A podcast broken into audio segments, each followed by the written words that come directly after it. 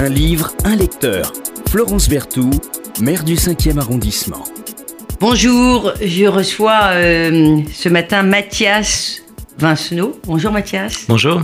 Et vous allez euh, nous parler, euh, à travers le livre que vous venez nous présenter, Aïe, un poète, d'un sujet que on évoque très peu finalement dans, dans, mon émission.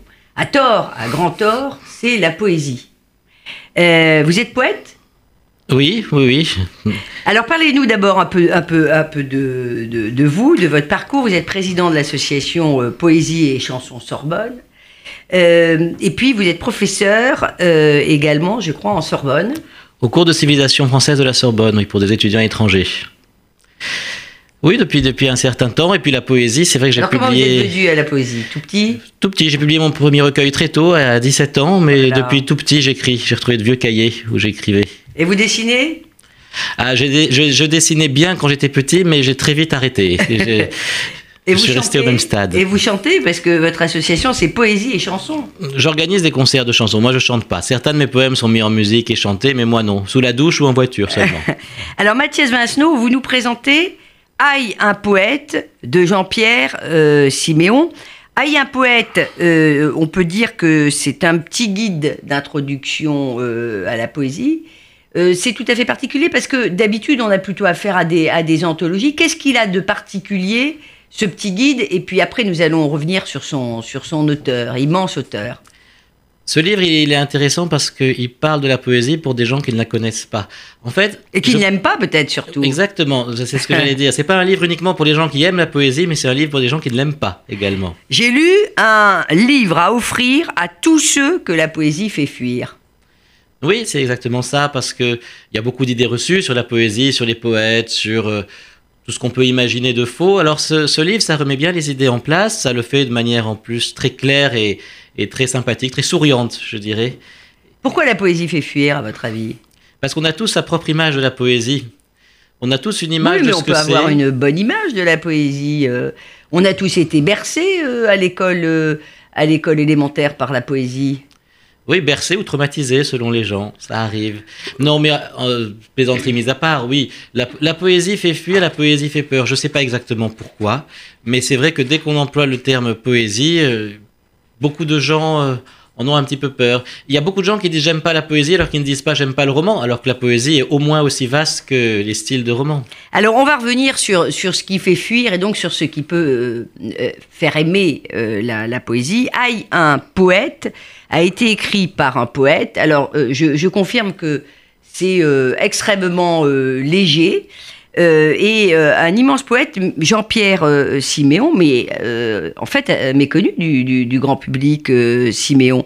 il a créé en 86 la semaine de la poésie à Clermont-Ferrand, conseiller de la mission pour l'art et la culture du ministère de l'Éducation nationale. Je lis sa bio parce que je connaissais très mal ce personnage. Il participe au comité de rédaction de plusieurs euh, revues. Euh, Siméon est également euh, directeur artistique du Printemps des Poètes. et puis, il a reçu un nombre de prix incalculable. Son œuvre poétique lui a valu le prix Théophile Briand, le prix, euh, le prix Antonin Artaud, je ne vais pas tous les citer, hein, le prix Guillaume Apollinaire, euh, le Grand Prix du Mont-Saint-Michel, le prix Max Jacob, qui sont des prix euh, tout à fait prestigieux, etc., etc., parce qu'il en a, il en a eu bien d'autres, et il est président du jury du prix Apollinaire depuis 2014. Comment comment vous expliquer que ce que j'ai qualifié d'un d'un grand monsieur de la poésie, qu'un grand monsieur de la poésie comme ça soit euh, totalement euh, inconnu du grand public. Et pourtant, c'est l'un des plus connus des poètes. Oui. Comment je l'explique? C'était Mal édité, peu édité. Non, non, il est bien édité. Ses éditeurs sont euh, distribués, mais il n'a pas beaucoup changé d'éditeur. Il a surtout été édité, je crois, chez, chez Chêne. Chêne, Chêne c'est un éditeur qui est bien, qui est bien, diffusé. Mais c'est compliqué dans des librairie généraliste, de trouver de la poésie. Il y en a beaucoup qui en mettent. Mais c'est un combat pour beaucoup de librairies de mettre de la poésie. Bien sûr. Les, éditeurs. Moi, une fois, j'ai discuté avec un, gros éditeur qui n'avait pas de qui n'avait pas de collection poésie. Alors, je lui ai demandé pourquoi vous n'avez pas de collection poésie? Ah ben, Manu et vous, les poètes, vous avez plein de réseaux. bah on a des réseaux microscopiques. Mais bon. Il y a, en fait, ce qui est joli malgré tout dans la poésie, c'est que la, marginali- la marginalité rend libre quand même. Et qu'on arrive à faire des choses. Mais malheureusement, c'est vrai qu'on arrive, qu'on a du mal à accéder à la poésie quand on ne sait pas où la trouver. Alors, moi, j'ai une petite explication euh, sur, euh, sur euh, le caractère peu, comment dirais-je, peu distribué de, de la poésie et donc peu acheté aussi. Je trouve que la poésie est souvent euh, mal euh, mis euh, en valeur et en lumière. Alors, je ne vais pas de faire pu- publicité ce matin sur d'autres éditeurs que celui de Aïe, un poète. En l'espèce, c'est un éditeur, un grand éditeur, c'est Seuil. Mais de plus en plus, certains se sont mis à rééditer des poésies en y mettant des thèmes et des illustrations qui, je trouve, facilitent euh, l'accès, donnent, euh, donnent envie. euh. moi, c'est comme ça d'ailleurs que j'achète beaucoup de, de- de recueils de poèmes. Donc peut-être que ça manque. ça. C'est pour ça que je vous demandais au, au début, Mathias Vincenot, si vous vous dessiniez. Vous Moi, faisiez de la photo. Oui, j'ai fait un livre de poèmes, un recueil de poèmes d'ailleurs avec Ouais. des photos. J'ai- J'aime beaucoup croiser les arts et souvent, souvent je le fais dans mes ouvrages. Il y en a un avec un CD, etc. Mais, mais ce que je regrette et ce qui me préoccupe quand même, c'est que les anthologies généralistes, notamment celles effectivement qui se donnent du mal et qui font des efforts d'édition, sont des anthologies dans lesquelles le dernier contemporain, c'est Prévert et encore. Oui, vous et, avez raison. Et ça, je trouve que c'est que c'est dommage parce qu'on donne l'impression que la poésie, elle est dans des tiroirs et qu'elle n'en sort pas. Oui. Euh, alors, un bon lecteur euh, de poèmes, c'est qui? Hmm. Je vous dis ça parce que j'ai lu dans Quelqu'un Ah, un poète de Siméon que un bon lecteur de poèmes était un mauvais lecteur. Dis donc, pour le prof que vous êtes, euh, C'est un, lecteur qui, se- Étonnant. qui ne cherche pas à, à savoir et à comprendre. La poésie, c'est d'abord du rythme, de la suggestion, euh, ce qui peut nous emporter parce que ça va nous toucher, c'est la sensation. C'est Rimbaud a apporté beaucoup à ça en disant la poésie et finalement c'est d'abord la sensation. C'est ça un bon lecteur de poèmes. C'est pas quelqu'un qui va se dire il faut que je comprenne exactement ce qui est dit. Il faut se laisser aller au mystère. Il nous, l'é- il nous en parle euh, de manière assez, assez jolie, Jean-Pierre Siméon. Il dit que lui aussi il est prof, mais ça c'est autre Mhm. chose. Euh, là, c'est une lecture euh, qui doit se faire sans a priori, sans préjugés et en se laissant aller. alors dans notre euh, monde qui va au rythme du, du TGV des supersoniques, la poésie nous invite à la lenteur. Oui, et en même temps, la poésie, on peut, on peut avoir un recueil sur soi, lire un poème entre deux stations de métro, le remettre dans son, remettre le livre dans son sac ou, ou remettre la tablette à côté. Euh, la poésie, c'est une lecture multiple. Une lecture multiple à la fois dans la façon de la faire, mais aussi dans le temps qu'on y met. On peut lire un recueil en entier quand on a du temps, on peut lire un poème picorer un petit peu.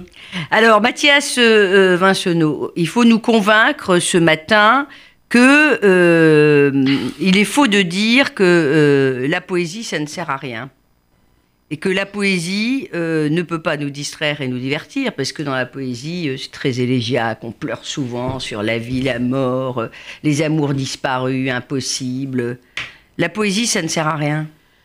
Ah, ça sert à rien ou ça sert à quelque chose, la poésie? Mais ça n'a pas une utilité immédiate. Déjà, ça, ça sert à, à se nourrir soi-même, ça sert à apporter une richesse incomparable. Et comme beaucoup de choses qui ne servent à rien, c'est absolument indispensable une fois qu'on y vient. Euh, la poésie, ça parle de tout et ça parle sur toutes les formes. Il y a un poème. euh, un poème d'un poète comique qui s'appelle Jean Lancelme, qui est décédé il y a quelques années, mais qui est un contemporain, Ouais. euh, qui disait Pas de travail, pas de famille, pas de patrie, vive Pétrin. voilà, on peut parler de choses graves de façon légère aussi dans la poésie, et la légèreté peut souvent n'être qu'apparente. La poésie ne peut pas nous distraire. Bien sûr, la poésie peut nous distraire. Euh, bien sûr, la, la poésie, c'est pas. Alors, il y a deux écueils à éviter. C'est premièrement se dire que la poésie, c'est uniquement les petits oiseaux et, et, et la beauté des choses. La deuxième Ça peut être chose. aussi, hein, euh, peut être oui, ça peut être ça, hein. mais c'est pas uniquement ça le plus important. Et le deuxième écueil, c'est de se dire que la poésie c'est trop difficile, euh, que ça moi. va nous, c'est pas pour soi, c'est élitiste, etc. Non, c'est c'est ni l'un ni l'autre, ça dépend. Et puis, et puis la poésie, l'important, c'est pas simplement ce qui est dit, c'est la façon dont c'est dit, c'est le plaisir du son des mots. Euh, c'est pas uniquement l'écriture. Moi, j'appelle ça la chair des mots. Ouais. C'est quand ça transmet quelque chose qui est un peu au-delà des mots et au-delà de ce qui est dit. Alors même si dans le fond, il peut y avoir de la légèreté ou il peut y avoir du drame, ben, finalement, ce qui est important, c'est de se laisser faire, de se laisser aller justement à ce son, à ce chant poétique, parce qu'on parle aussi de chant poétique, euh, sans forcément, euh, sans crainte. Il faut rendre la poésie banale, comme un autre genre littéraire. Euh, Mathias Vincenot, vous qui êtes euh, euh, professeur en Sorbonne, cours de civilisation française, comment donner ou redonner euh, le goût de la poésie aux enfants? Est-ce qu'on peut, et est-ce qu'on peut avoir détesté la poésie môme et puis tout d'un coup avoir une révélation plus tard? Oui, on peut, en lisant ce livre notamment. en lisant ce livre Donc, qui... Aïe, un poète Euh, oui. de Jean-Pierre euh, Siméon aux éditions Qui euh, est du Seuil. au départ un livre jeunesse euh, et qui essaye de montrer qu'un poète, ben, c'est quelqu'un comme tout le monde, que c'est pas que quelqu'un qui a des problèmes quotidiens, qui a, qui a mal aux dents, qui fait ses courses, mais qui en même temps voit le monde d'une certaine manière. Vous nous laissez un petit, un petit bout de texte pour nous donner envie Oui, ben, je vais vous lire. au choix, très, très court, parce que nous sommes en radio, donc un, un petit extrait de Aïe, un poète de Jean-Pierre euh, Siméon. voilà, ce- justement, À je quoi parlais de sert ça. dire- à quoi ça sert de dire aïe Un poète, ça fait les courses et ça a mal aux dents, ça se soucie du chômage et du sida. Et quand il parle dans ses poèmes, il parle des choses les plus banales qui sont celles de tout le monde, de ses doutes, de ses joies, de ses colères, de ses peurs, de ses défaites, de ses étonnements, de son désir d'être autre chose, d'être autrement, de ce qu'il ne comprend pas, de ce qu'il croit comprendre dans les instants de sa vie qui sont les instants de tout le monde. Non seulement le poète ne vit pas ailleurs dans un beau rêve lointain, mais il n'y a pas plus passionné, plus curieux de ce qui se passe en lui et autour de lui. Donc tout le monde peut être poète d'une certaine manière. Non, il faut faire attention à ça, parce qu'on entend beaucoup la poésie est partout et on peut tous être poète. Non, ben, on- moi, moi, justement, on parlait du dessin. Ben, j'ai vite arrêté. C'était un amusement d'enfant. Euh, il faut quand même. euh, faut maîtriser. il y, a- il y a quand même un travail sur la langue et tout. Et quand on Mm. dit tout le monde est poète, ça voudrait dire qu'un coucher de soleil est poétique, une- que je sais pas, une recette de cuisine est poétique. Tout est poétique dans ce cas-là. Ce qui me gêne quand on parle de quelque chose de poétique, c'est qu'on donne comme synonyme à poétique le mot beau. Or, ce qui est poétique n'est pas toujours beau. Ça peut être dérangeant, Mm. ça peut être agréable, ça peut être de toutes sortes, mais pas beau. Alors, je- Une manière maîtrisée et personnelle de parler des choses, un poète? Une manière personnelle, maîtrisée d'une certaine manière, ça ne veut pas dire que c'est forcément régulier, il y a de la Bien sûr. poésie totalement éclatée, mais, mais oui, on peut dire ça. Ça existe encore des poètes? Il y en a beaucoup? Ah, il y en a beaucoup, oui. Il y en a beaucoup, mais, mais si on fait, Alors si moi, on je fait peux témoigner lecture, que euh, quand vous organisez euh, avec votre association euh, Poésie et Chansons Sorbonne, cher Mathias Vincenot, des rencontres, moi j'ai été époustouflée du nombre de personnes qui viennent écouter de la poésie. Il y a du monde. euh, dans certains cas, moi, c'est vrai que pour ce que j'organise, je suis allé chercher le public un par un, et puis. Bah, euh, bravo, parce que je témoigne que vous, vous avez, enfin en tout cas votre association draine un public incroyable, Poésie et Chansons Sorbonne. Poésie des chansons Sorbonne, puis Poésie en liberté aussi, Oui, on fait venir sûr. des jeunes, on fait venir euh, un certain nombre de gens, oui, c'est vrai. Et, mais en même temps, c'est vrai que beaucoup, dans beaucoup de lieux, quand on organise des lectures de poèmes, euh, bah, le studio sera trop grand, par exemple, ce studio pour organiser quelque chose, voyez. Et, et ça, c'est un peu triste parce que vous avez de très grands poètes qui, qui vont euh, avoir 15 personnes qui vont venir les écouter. Alors bien sûr, il y a certains lieux, certains endroits, certains festivals où il y a du monde, et tant mieux. Et, et c'est important. Mais c'est quand même triste de se dire que on peut avoir, euh, par exemple, un très grand poète qui va faire une lecture quelque part et personne va en parler et personne va venir. C'est dommage. Au panthéon de, de vos poètes et de vos poèmes euh, préférés, si euh, vous deviez euh, emmener sur une île déserte euh, un texte, vous emmèneriez lequel? Si c'est un texte, c'est peut-être un poème de Bernard Mazot qui parle de l'écriture, qui est très court, qui dit Dans le poème, ce n'est pas moi qui vous parle. Dans le poème, ce n'est pas ma voix que vous entendez. Mais ce qui me traverse et me maintient, l'ombre désespérée de la beauté, cette absence infinie au cœur des choses. Ah, c'est beau, c'est magnifique, je ne connaissais pas. Le plus grand poète? Alors, le plus grand poète, c'est Rimbaud. Euh, le plus grand poète Incroyable. contemporain. Rimbaud qui démarre euh, très très très très tôt, Oui, qui mais qui tout, finit euh, également très très tôt pour aller voyager partout. Oui, pour aller voyager, pour devenir Comme si le génie l'avait totalement euh, épuisé, déboussolé. C'est un vrai mystère, Rimbaud. C'est un vrai mystère, mais, mais c'est vrai qu'il y a une grande force. Et puis, et puis la libération de l'écriture, quand même. hein. La libération de l'écriture, le fait de se dire que la règle n'est pas première, Ouais. que la règle elle peut servir à l'écriture. Oh là là, que d'amour euh, Eh oui. incroyable. On n'avait jamais lu ça dans Oui, un poème de- avant. Oh là là, oui, ça c'est Hein, vrai. de oh là là dans, Oui, un. Dans, un, dans un poème, dans ma bohème. Oui, et puis les façons dans, dans les illuminations, quand il parle des ponts, quand il parle des villes, sans jamais mettre une notation visuelle. Et pourtant, on les voit, ces ponts, on Bien les voit, ces villes. Bien sûr. Merci beaucoup, euh, Mathias euh, Vincenot, d'être venu nous parler avec passion de, de poésie autour euh, d'un livre inattendu, Aïe, un poète. Euh, Jean-Pierre euh, Siméon, immense euh, écrivain, euh, journaliste, poète euh, lui-même. Et puis, euh, je peux dire que dans le festival Quartier du Livre qui aura lieu dans le 5e, du 23 au 30 mai prochain, euh, il y aura euh, un grand euh, rendez-vous euh, poétique dans tous les sens euh, du terme, parce que la poésie est au cœur de la littérature. Merci beaucoup. Voilà, avec Poésie en liberté, oui. Merci beaucoup. Un livre, un lecteur. Florence Berthoud, maire du 5e arrondissement.